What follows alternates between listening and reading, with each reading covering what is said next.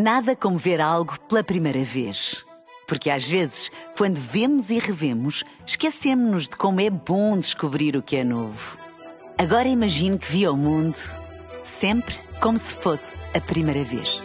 Zais. Veja como se fosse a primeira vez.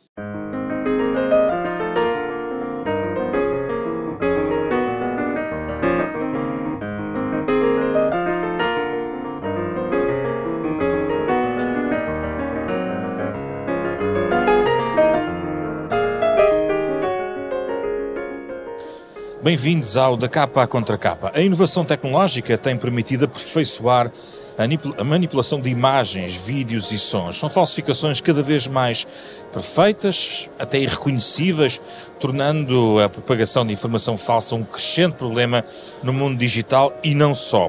Ora, o que queremos debater neste Da Capa à Contra Capa, gravado ao vivo aqui na Web Summit, é exatamente se é possível travar este fenómeno, que impactos tem no jornalismo e que resposta a tecnologia pode dar. A desinformação vai a debate nesta conversa aqui ao vivo na Web Summit, no stand da Renascença, com Paulo Dimas, vice-presidente para a inovação de produtos da Unbabel, e Ricardo Costa, diretor-geral de informação do Grupo Empresa.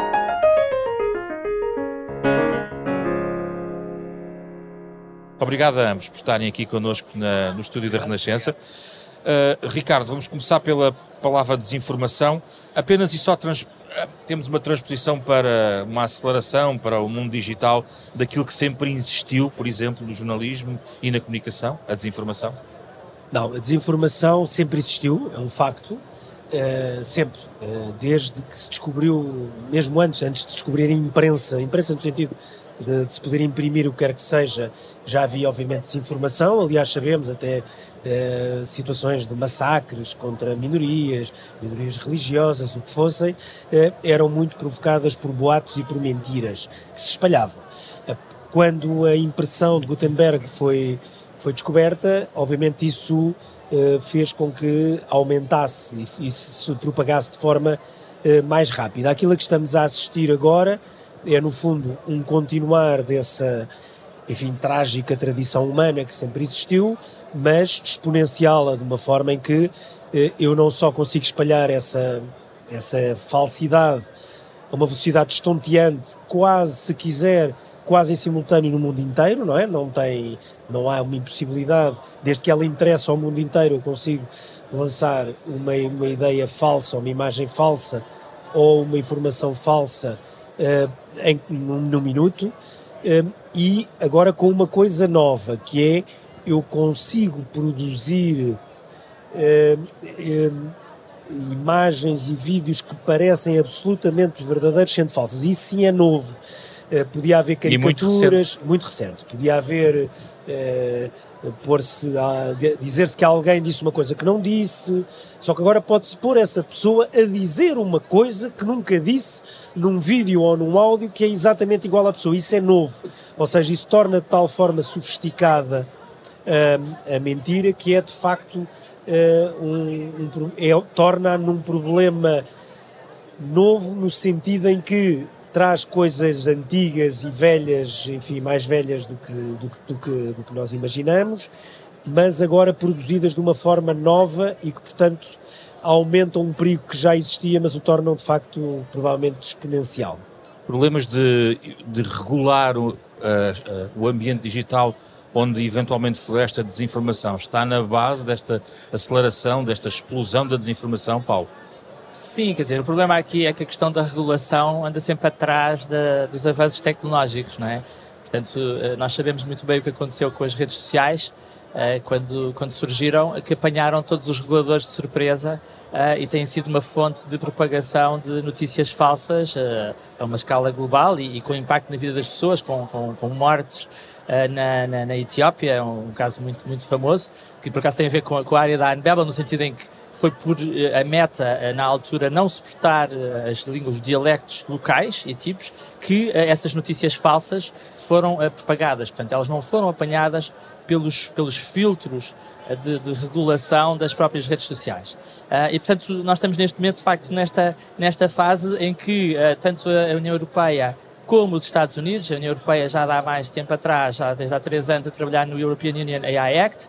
Um, e os Estados Unidos agora, muito recentemente, com aquilo que se chama Executive Order do, do presidente Biden, uh, estão a tentar apanhar, uh, digamos, uh, este, este comboio dos avanços tecnológicos, da inteligência artificial generativa, que, como, como o Ricardo referia, consegue gerar imagens que são indiferenciáveis de fotografias reais das pessoas. Oh Paulo, mas é possível proibir no mundo digital? A questão não será tanto por proibir, será por a utilização da tecnologia de, por exemplo, de watermarking, que é, é portanto, todas as, todos estes geradores de, de imagens, um, quer sejam geradores da, da OpenAI, quer sejam é, do Midjourney, quer sejam da Google, da Microsoft, todos eles, eh, no fundo, eh, respeitarem um standard de watermarking eh, que, no fundo, permite definir a origem do conteúdo. Porque aquilo que nós estamos a falar, que ele chama o content provenance em inglês, portanto, que é de onde é que veio este conteúdo, quem é que o produziu. No fundo, é a marca, no fundo, se estivermos a falar de uma SIC, um Expresso, portanto, no fundo, dizer que este conteúdo foi, de facto, produzido por esta marca e foi produzido com inteligência artificial. portanto, é assumidamente um conteúdo de, de inteligência artificial. Não propriamente que seja verdadeiro ou falso? Exatamente. Portanto, eh, no fundo, o conteúdo em si é impossível uh, dividir. Se for validado pelos nossos órgãos de comunicação social. Exatamente, aí, é, aí é. Ser impossível de, de proibir na internet não é verdade, neste sentido. Vou dar um exemplo de uma coisa até já relativamente antiga. Há vários anos que é praticamente impossível ver imagens de Fórmula 1 na internet uh, que não venham abaixo. Porquê? Porque há muitos anos que a internet, a Fórmula 1 apostou nisso e, portanto, no YouTube não se conseguia ver uns. Há sítios onde se conseguia ver, mas no YouTube, no Facebook, uh, no Twitter, não aparecia um frame de imagens de Fórmula 1 porque eles deitavam abaixo. E porquê que deitavam abaixo? Porque, obviamente, havia dinheiro, muito dinheiro envolvido, e quando há muito dinheiro envolvido em certos direitos, as próprias plataformas distribuidoras, que normalmente se definem como absolutamente neutrais, no sentido de eu não tenho que impedir o Zé Pedro Frazão de publicar nada, ele é que tem que ser responsável pelo que publica, essa é a posição muito do, da Meta, Google, né, Facebook neste caso, e do Google, mas na verdade nós sabemos que há alturas em que quando o dinheiro conta não é assim e o vão lá e dinheiro é que abaixo. regula, não é o é. legislador. É, não, é o legislador no sentido, há, há, um, há uma expressão, o, o, o, Paulo estava a falar disso, que há uma, um, eu não costumo dizer que os, as grandes empresas de internet não estão fora da lei, mas estão à frente da lei. Normalmente é isso. Eles não fogem, eles andam à frente da lei. A lei, a lei anda a tentar apanhá-los, não é? A lei, quando chega, já eles estão na próxima. E, portanto, isso, eh, pronto, tem mérito, porque eles são, andam depressa, não é? E uh, depois tem um demérito no sentido em que às vezes não há ponderação ética e ponderação legal para dizer, bem, isto não faz sentido, vamos lá tentar nós fazer aqui alguma regulação ou autorregulação antes que o legislador o faça e, portanto... Mas não faz, tem sido fácil não, a autorregulação. Não, não, tem, não, tem feito, não tem feito isso. Mas isto só para dizer que é um mito quando se diz que, que não se pode proibir na internet. Pode, pelo menos, limitar-se fortemente. Outro exemplo, segundo e último. Uhum. Até ao, à pandemia, uh, o Google e o Facebook tinham uma posição de neutralidade do que tendia, de tudo o que dizia notícias, notícias ou informações sobre vacinas, porque entendiam que isso estava dentro do domínio que se chama a liberdade de expressão. Portanto, se eu fosse uma pessoa anti-vacinas, eu poderia escrever o que quisesse na internet, continuo a poder escrevê-lo, mas eu partilhava e essas coisas eram ranqueadas, desculpa a expressão, no sentido do ranking, quando eu procurava vacina contra o tétano ou vacina contra qualquer coisa, uh, o Google, o ranking do Google colocava em pé de igualdade eh, os artigos mais lidos, fossem eles eh, eh, verificados cientificamente ou fossem Estamos eles falsos. do algoritmo. Sim, o algoritmo ranqueava, no ranking aparecia. O mesmo com o Facebook, que lhe aparecia no seu feed as notícias ou as coisas com mais partilhas e mais interações, fossem elas verdadeiras ou falsas. Quando começou a pandemia e o Google e o Facebook perceberam, perceberam não, assumiram aquilo que era verdade já, que era eles tinham um impacto muito grande no sentimento anti-vacinas, que repito, uma pessoa se quiser pode ser anti-vacinas. A questão é que o Google e o Facebook conseguiram que coisas que eram altamente minoritárias tivessem uh, percentagens de população grandes em alguns países. Em França, muito, muito grande, por Sim. exemplo. Em França é um país que tinha, já antes da pandemia, um problema gravíssimo com vacinas, provocado pelo Google e Facebook. E a verdade é que, quando a pandemia aconteceu, os dois decidiram não proibir, mas deixar de eh, ser neutrais em relação à forma como aparece. Se tu quiseres procurar, aquilo aparece na mesma. Sim. Mas numa é dar pesquisa mais- básica não te Sim. aparece. E Isso. portanto, isto é a segunda prova de que quando as grandes empresas de distribuição querem, apesar de tudo, tomar, não é nomeadamente tomar um partido, mas dizer não, há aqui coisas que são cientificamente provadas e Linhas outras que não, vermelhas. Sim. conseguem fazê-lo. Porquê Sim, que não fazem nós mais, temos Paulo? muito isso eh, agora nestes eh, chat GPTs, não é? Nestes modelos de linguagem de grande escala, que se chamam aquilo que são as guardrails, não é? Que é as salvaguardas, no fundo, aquilo que baliza eh, o, o modelo. Eh, e então o que é que tem estado a acontecer, como o Ricardo referiu, no, é um bom exemplo do caso das vacinas, no caso destes modelos, eh, eles partem de uma grande quantidade de dados que é completamente biased, que no fundo reflete todos os, os biases da, da sociedade. Ah, e, portanto, reflete todos os biases, por exemplo, contra as pessoas gordas ou contra as pessoas de, enfim, de raça negra. que todo- todos esses, do- está tudo lá. O que acontece depois é que eh, estas, digamos, os big techs criam uma camada, digamos, de, de espécie de autorregulação, porque senão o ChatGPT não tinha chegado a ser o sucesso que, que é. Eh, porque teria conteúdos tóxicos inaceitáveis pela sociedade. eh, e, portanto, eles criam esta camada em cima destes, destes modelos. Agora, o que é que está a acontecer aqui é um paradoxo. É que eh, eles começam a, por exemplo, a impedir piadas sobre pessoas gordas, mas, por exemplo, se pedimos uma piada sobre uma pessoa muito alta, ele já dá. E, portanto, nós começamos a ter uma espécie de modelo de linguagem que, digamos, é alinhado, portanto, o termo técnico é o alinhamento, com determinados valores que são definidos por estas pessoas destas, destas big techs. Exemplo, Uma das pessoas membros do, do consórcio Responsible AI, eh, ela é casada com uma pessoa muito alta, que é o Frank, é a Virginia Dignum, que é membro do High Level Advisory Board das Nações Unidas. Foi eleita agora, é uma portuguesa e é de salientar, temos uma portuguesa no, no mais alto órgão das Nações Unidas. E o marido dela é muito alto, ele tem tipo 2 metros e 10, ok. Então ela teve a experimentar, ela é uma pessoa na área da ética, de, de piadas sobre pessoas altas. E aquilo... eh, Então, Paulo, estamos nas mãos de 5 ou 6 pessoas? Estamos nas mãos de 5 ou 6 pessoas. A própria OpenAI... eh, Cinco no- ou seis empresas. Calhar Cinco ou mais seis de cinco ou empresas, mas a própria para verem a escala disto, o primeiro modelo do ChatGPT, ah, portanto, que foi o InstructGPT, foi treinado com 40 pessoas. 40 pessoas fizeram este alinhamento ah, humano, que se chama Reinforcement Learning Using Human Feedback. Portanto, é, no fundo, ah, são propostas, respostas, que depois os humanos avaliam e fazem o re-ranking. É como, como o Ricardo referia no, no caso da- da- dos resultados das vacinas. E isto, eh, na primeira versão, era feito com 40 pessoas. Hoje em dia, isto é feito a uma escala muito maior. É feito, por exemplo, com trabalho que se calhar não é tão bem remunerado como deveria ser. Isso é um outro tema de discussão. Sim. Ah, ah, mas, ah, digamos, nós partimos sempre de princípios que estão definidos à partida por pessoas. Ah, Por exemplo, o Sam Altman da, da, da OpenAI, ele dizia claramente que o, o primeiro modelo era democrata, era- tinha, ah, digamos, opiniões democratas. Portanto, se nós fomos lá perguntar coisas sobre o Trump, ele dizia barbaridades. Uh, Ricardo, nós temos ferramentas no jornalismo português, por exemplo, uh, para tentar travar pequenos surtos de desinformação ao nível de manipulação de imagens, vídeos, uh, fotos, por aí Sim, fora. acho que aí devemos ser, eh, não, ser não dramatizar e sermos práticos. Temos no sentido em que a esmagadora da maioria dessas ferramentas vão ser ferramentas internacionais. Ou seja, nós, por Tens de exemplo... confiar no fact-checking da BBC e Não, da não, não. Reuters? Fact-checking é uma coisa diferente. Não, estou a dizer é ferramentas tecnológicas, no sentido, nomeadamente, de apanhar um deepfake de imagem, de som, etc.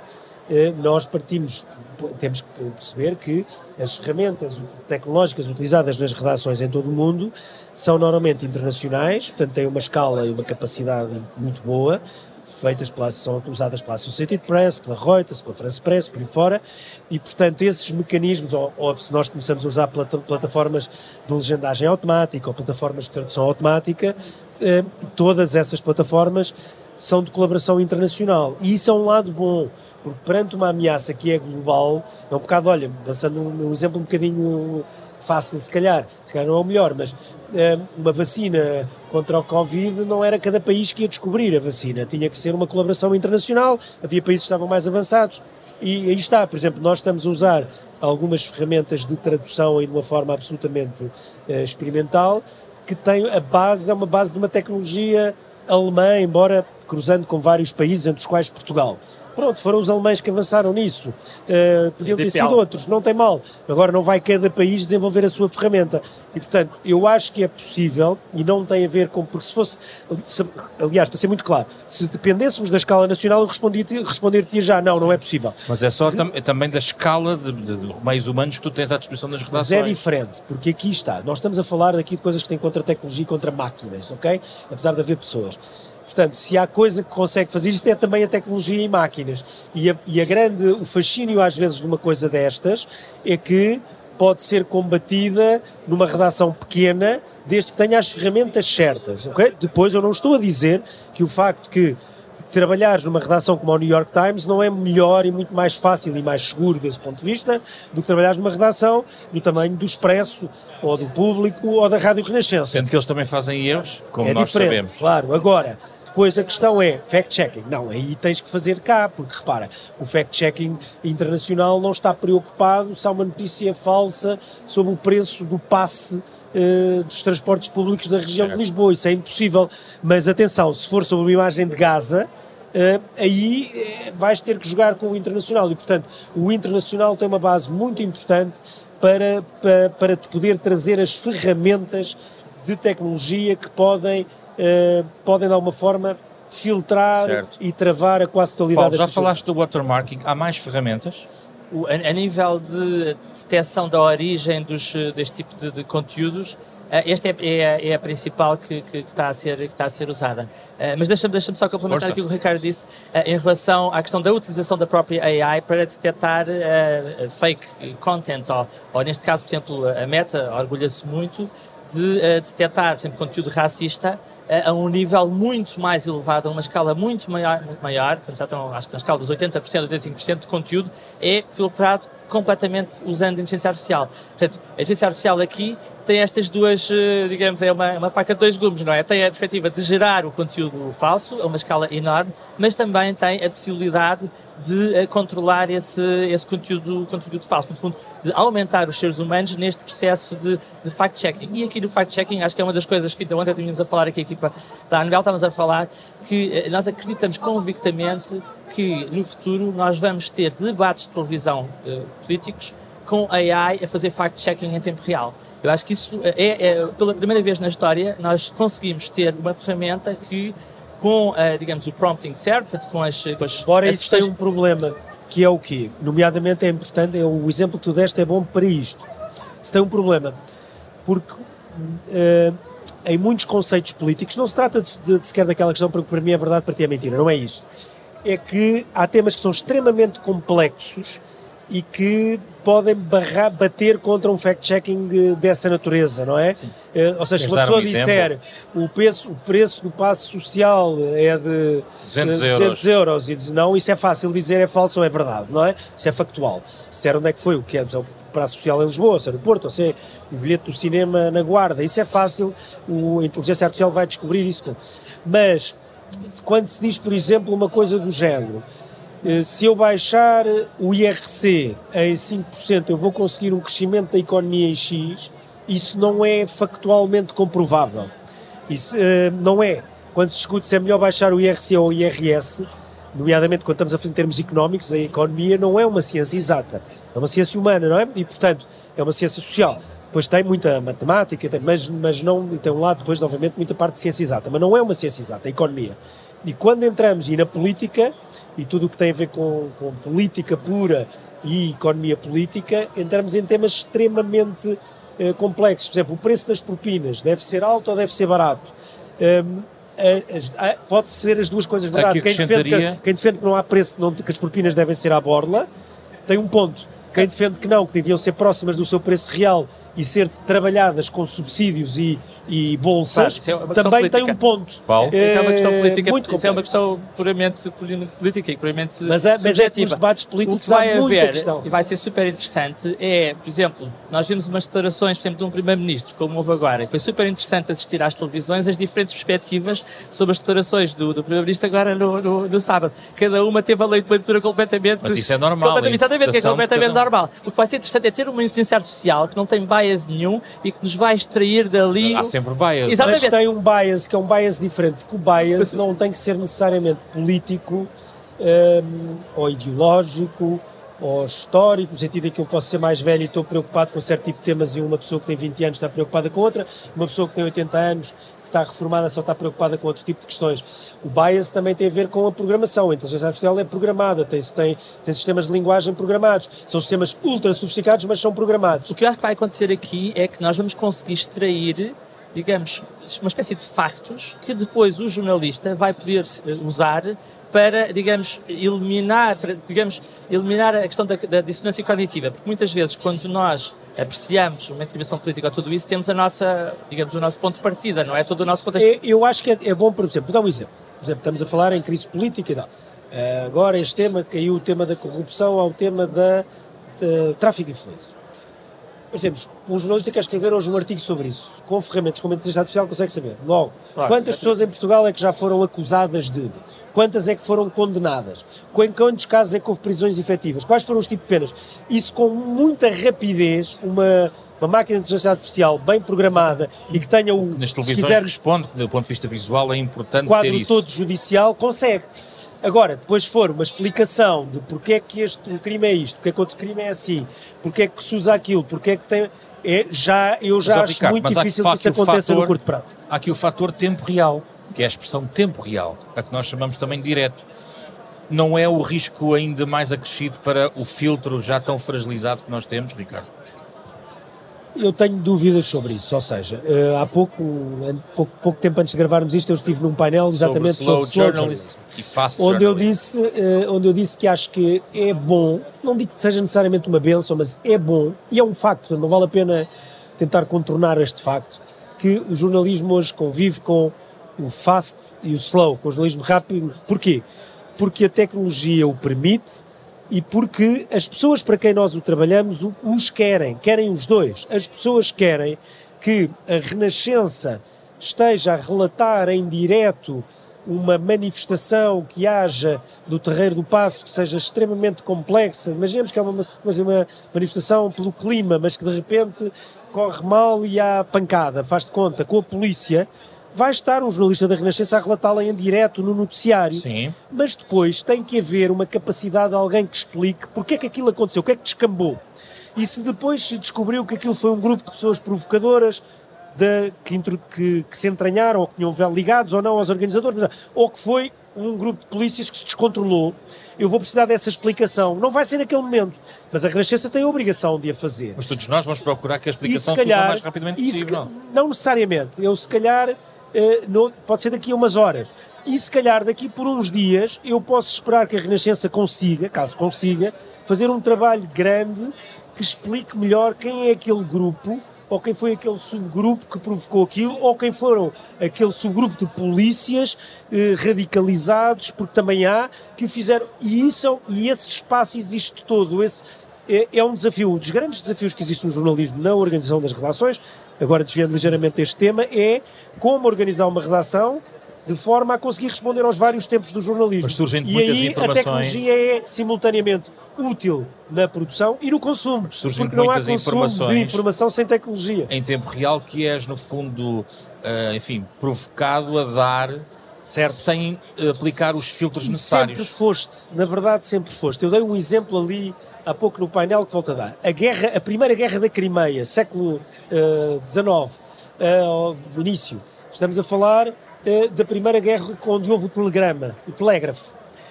O, não foi, o telegrama. Não, foi a primeira vez que um governo, neste caso o inglês, teve que lidar com a sua opinião pública a ser impactada por relatos que chegavam com que eram publicados 24 horas depois. A guerra começou por correr muito mal, havia, morria muita gente em batalhas. Houve um desastre chamado car carga da, briga, da Brigada Ligeira, uh, da Cavalaria Ligeira. Foi um dos grandes desastres da história militar inglesa. Foi relatado nos jornais no dia a seguir. O governo não sabia como reagir, porque não estava, normalmente estavam habituados a que os relatos de desgraças ou de vitórias chegavam com 10, 15 dias de atraso. Outro problema descobriu-se, não, já acontecia, mas foi a primeira vez que o público soube que morriam mais soldados de problemas de saúde e de saneamento básico do que de balas ou canhões. E a sociedade não sabia lidar com isso. O que é que aconteceu?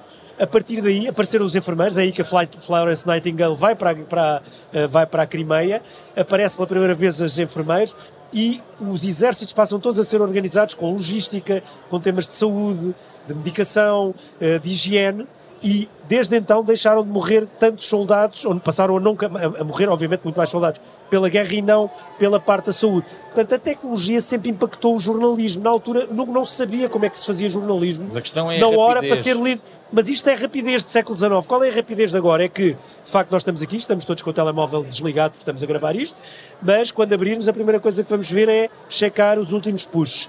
E, de facto, aí há aquela notícia do demite-se não sei quem, e depois às vezes passado meia hora, peraí, afinal não se demitiu. E isso tem é um, um impacto problema. no ciclo político, que chega primeiro. Tem. Tem um impacto no ciclo político, tem um impacto no ciclo de tudo, mas no político tem. No político é grave. Aliás, a crise política a que nós assistimos, foi, ou que estamos a viver ainda, foi muito gerida em termos de tempo real e isso é um desafio brutal. Mas atenção, nós não vamos poder rejeitar o imediatismo. Nós temos que ser capazes de lidar com o imediatismo com o maior dos cuidados possíveis, com o maior dos cuidados possíveis, e, há, e eu acho que há tempo, se nós quisermos, há tempo. Às vezes, dois ou três minutos podem chegar para se pensar sobre um assunto. Não é o mesmo do que pensar duas horas, mas é melhor do que pensar zero segundos. Tá? Hum. Posso, vou dar um exemplo. Eu não gosto muito de falar desta crise, até por razões pessoais, vou dar um exemplo. O caso da notícia do ministro João Galamba que tinha. Uh, uma quantidade de estupefacientes na SIC eu não participei na decisão porque não podia participar na decisão, por razões uh, óbvias, eu estou impedido de, de, tomar decisões sobre este caso. Uh, foi decidido não se noticiar, não havia notícia. Não era uma quantidade, era uma quantidade para consumo, não era para tráfego. A partir daí não é notícia, é vida privada. Em 3 minutos, num grupo do WhatsApp, isso foi decidido.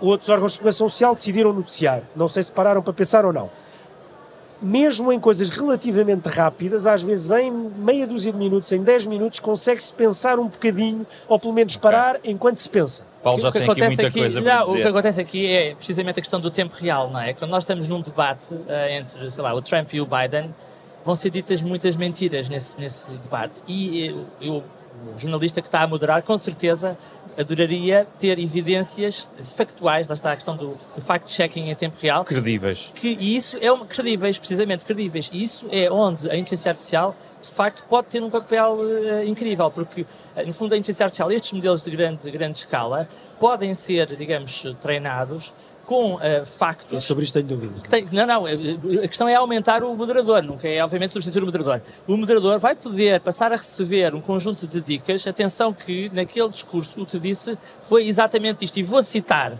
E então o modelo diz: não, confirma ou não, ou não confirma. Portanto, esta capacidade de aumentar o ser humano, que é aquilo que nós estamos a assistir neste momento com a inteligência artificial, não substituí-lo, o papel do moderador, do ser humano, do médico, todos, todas estas funções vão, obviamente, manter-se, vai uh, materializar-se. E, especialmente, nesta questão do fact-checking uh, em tempo real. Portanto, esta é claramente uma área. É uma onde, tendência, Paulo. Eu acho que ainda não temos os produtos para isso, ainda não temos produtos para isso. Eu, eu, eu sempre já há muitos anos fascinado com, com mídia, estive na, na origem do primeiro site do Expresso, portanto foi, foi a minha equipa que fez. Sim, e tudo. do tempo adoro, dos videojogos, mídia, as pessoas conhecem. E, e, e, por exemplo, eu acho que nós vamos ter uh, formas diferentes de consumir mídia. Nós vamos ter uh, alguém que está interessado e que é, sei lá, de, de, uma determinada facção política em ler um determinado conteúdo jornalístico, ou um jornal, ou um, uh, uma edição, vai poder vê-la na sua perspectiva. Portanto, isto é, vão haver avanços na, nesta, nesta área dos mídia, nomeadamente no fact-checking, que nós ainda não temos hoje. Porquê? Porque esta tecnologia é toda muito, muito recente e também tem de haver aqui um modelo de negócio por trás. O que está a falhar muito eh, ainda na produtização deste tipo de tecnologia é que nós ainda não temos um, um modelo de negócio.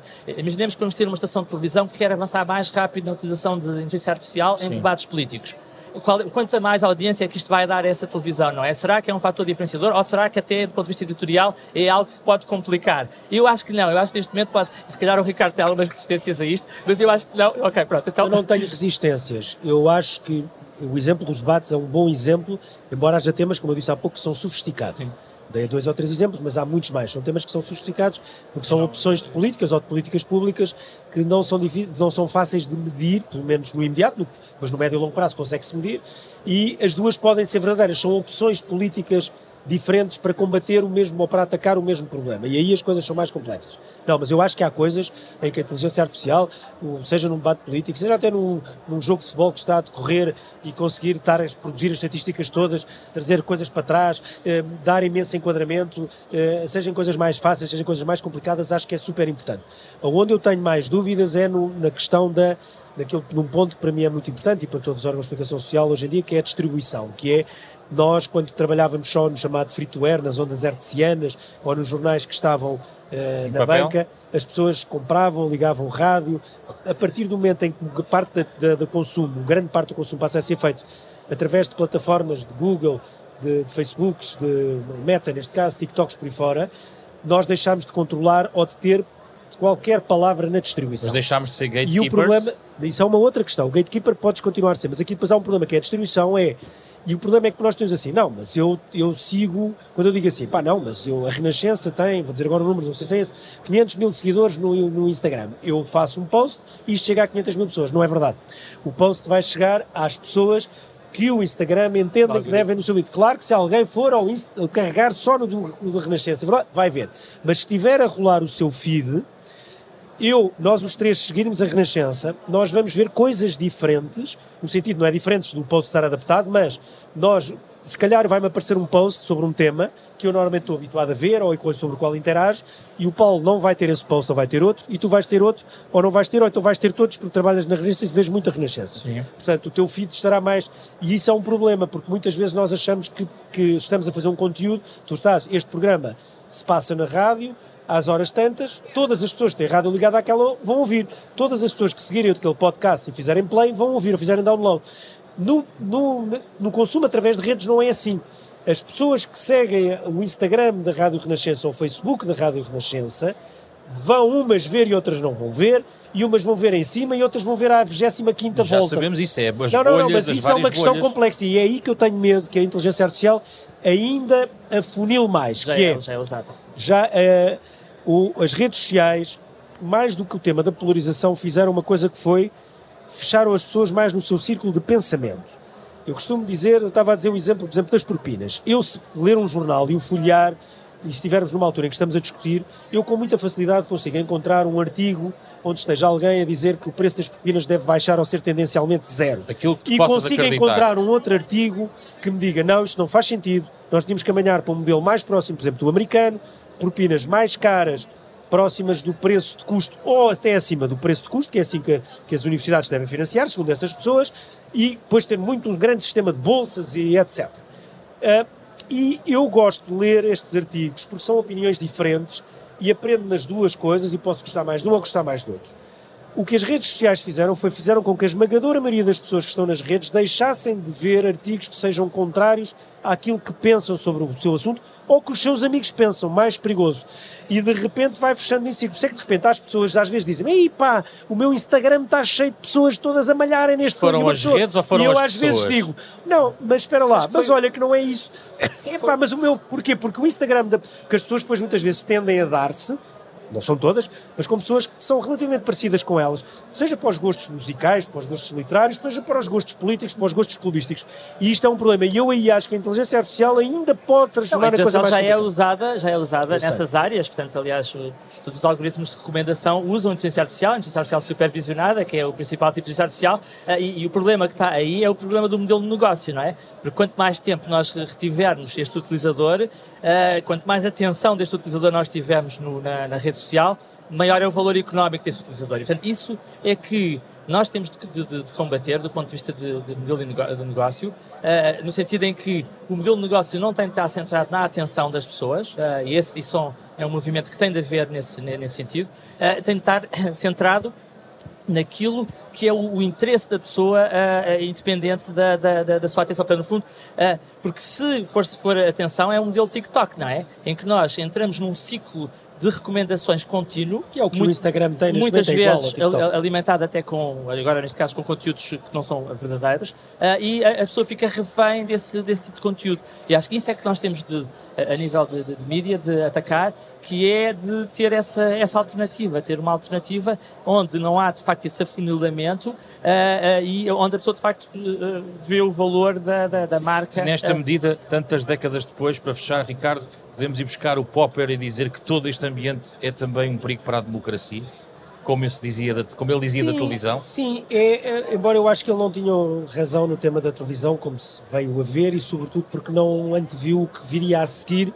O Popper é um grande, foi, um, foi um grande filósofo eh, e o tema dele era sobretudo o tema das sociedades abertas. E o sociedade aberta no sentido total do termo, uh, que são as, as, chamadas democracias liberais, e que com, com muitos defeitos, e têm obviamente muitos defeitos, mas são as que albergam pessoas que pensam de forma diferente, uh, numa, debaixo de um teto comum de sociedade. E que se autorregulam.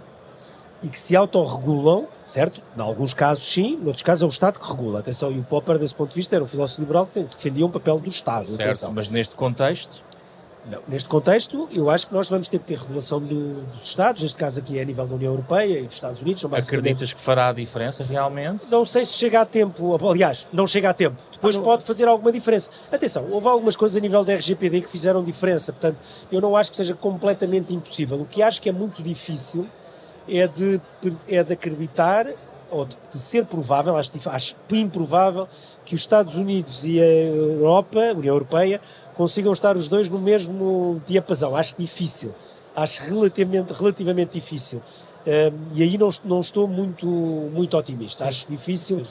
que as grandes eh, tecnológicas, que são quase todas elas americanas e chinesas, uh, consigam ter eh, opiniões e pressões de regulador de um lado e do outro que sejam iguais, até porque na Europa a principal discussão é muito uma discussão de proteção do consumidor e enquanto no, nos Estados Unidos, infelizmente, que era um país que, onde a proteção do consumidor estava à frente de tudo, praticamente tudo na regulação, eh, passou a estar muito o tema da chamada do free speech, da liberdade de expressão, na minha opinião, utilizado de uma forma errada, porque a liberdade de expressão tem um conceito que é muito simples, muito simples e muito poderoso, mas transformou-se muito nos Estados Unidos e em algumas pessoas mais libertárias numa espécie de princípio último absoluto que põe em causa a própria liberdade. Paulo. Sim, o Executive Order, isso por causa, eu ontem estive na Embaixada dos Estados Unidos precisamente a discutir estes temas eh, e aqui acho que Portugal pode desempenhar um papel importante no sentido de criar uma ponte regulatória entre aquilo que está a ser feito na Europa a nível do UAI Act e, eh, neste caso agora, da Executive Order. As perspectivas são claramente diferentes e tem de haver aqui um, um espaço comum que seja, que seja criado e nós estamos com uma, esta grande iniciativa na Responsible AI que, que, que pode fomentar essa ligação entre esses dois dois, essas duas abordagens diferentes à, à regulação. A regulação, na perspectiva americana, que tem um equilíbrio muito grande com a inovação, portanto é sempre vista na perspectiva de, ok, vamos regular, mas também preservar a inovação, e, e ter aqui toda uma conversa só sobre, sobre isso, uh, e a perspectiva europeia que é mais centrada no risco para a sociedade, e portanto, que é o princípio do UAI Act. Mas agora respondendo à tua pergunta, se a democracia está em risco, eu acho que é o que está mais em risco, mas absolutamente em risco. Uh, não é a nossa espécie que está em risco, isso são disparates autênticos que andam para aí a ser ditos e que depois chegam à Presidente da Comissão Europeia e temos aqueles discursos de Estado da, da nação que não fazem sentido nenhum, porque de facto não há nenhuma ameaça para a nossa espécie, mas a ameaça à democracia é muito real. E isso tem muito a ver com a capacidade persuasiva destes modelos de influenciar as pessoas, de criar relações íntimas com as pessoas. Portanto, nós temos uh, modelos que são usados para, eh, digamos, eh, satisfazer e, condicionar aquilo que são os, os, os votos de, de, de, eh, de, cidadãos. Nós temos, inclusive, startups que trabalham na criação desses produtos, criam exércitos de chatbots e que agora estes exércitos de chatbots vão ser ainda mais persuasivos, vão ter ainda mais escala. e, e achas facto... que os grandes, os tais das majors, as cinco ou seis grandes personalidades ou das empresas também tem essa preocupação em relação à democracia? Tem, tem assim, as, as plataformas de distribuição deste tipo de, de, de chatbots que, que, no fundo, simulam serem pessoas e não são. Uh, houve uma investigação The Guardian uh, incrível sobre isto, em que eles puseram uma, uma câmara undercover e, e, pronto, e capturaram todas uma espécie de Cambridge Analytica, uh, é que é muito difícil de detectar se eu estou a falar com uma pessoa ou não, ok? e a partir daí, o chatbot que já ganha jogos de diplomacia, por exemplo, que eu, foi, foi um dos grandes breakthroughs nesse caso da, da Meta, portanto, puseram o chatbot a colaborar com outros seres humanos para jogar o Diplomacy, que é um jogo de, de colaboração. E ganhou, uh, isto é, portanto, o teste de Turing, e isso é o que faz com que muitos dos grandes especialistas da área de inteligência artificial estejam um bocadinho uh, arrepiados neste momento e criem toda esta onda de choque. Criem uma moratória. Uma moratória, tudo isso veio por causa de termos passado o teste de Turing. Portanto, em 1954, salvo erro, quando, quando o Turing definiu que uh, iríamos alcançar um momento onde ter uma conversa com uma máquina ou com um ser humano era indiferenciável, portanto, nós não iríamos conseguir descobrir isso. Ele disse exatamente em 70% dos casos, portanto, foi muito rigoroso, muito matemático.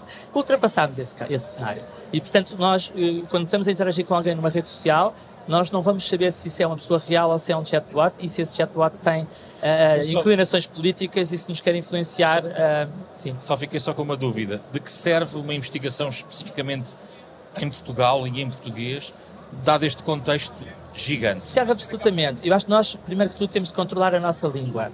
Uh, nós na Anbebel estamos a trabalhar com, com o OpenAI, com a tecnologia do OpenAI. Estamos a trabalhar num produto para recuperar a comunicação entre pessoas que têm esclerose lateral amiotrófica e as suas famílias. Uh, e uh, estamos a defrontar os desafios da língua uh, portuguesa que está nestes modelos, que não é Portugal, português de Portugal, é português do Brasil. Uh, portanto, nós estamos a, correr o risco de perder a soberania da nossa língua e da nossa cultura como cidadãos europeus. E, portanto, Portugal e, e Europa uh, unida, porque isto exige uma escala computacional muito elevada, uh, tem de trabalhar na área de criação dos seus próprios modelos de linguagem, porque senão nós vamos ficar reféns de modelos que são criados e alinhados por empresas americanas. E, portanto, por isso é que nós estamos a criar esta massa crítica cá em Portugal, que junta uh, sete centros de investigação desta área da inteligência artificial, precisamente para trabalhar nestes, nestes domínios da, da inteligência social e da inteligência artificial responsável. Portanto, que nós acreditamos que no final do dia, porque no final do dia tem de haver sempre uma vantagem económica, vão ser os produtos que as pessoas vão preferir consumir, são os produtos que são, são responsáveis. Muito obrigado, Paulo Dimas, Ricardo Costa, foi o da Capa contra Capa, uma parceria da Renascença com a Fundação Francisco Manuel dos Santos. Poderá ouvir este debate eh, em podcast obviamente no ambiente digital. Programa com o genérico original do pianista Mário Lajinha. Estamos na próxima semana com mais um debate.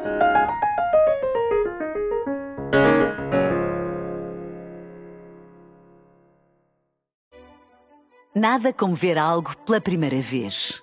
Porque às vezes, quando vemos e revemos, esquecemos-nos de como é bom descobrir o que é novo. Agora imagine que viu o mundo sempre como se fosse a primeira vez. Zais. Veja como se fosse a primeira vez.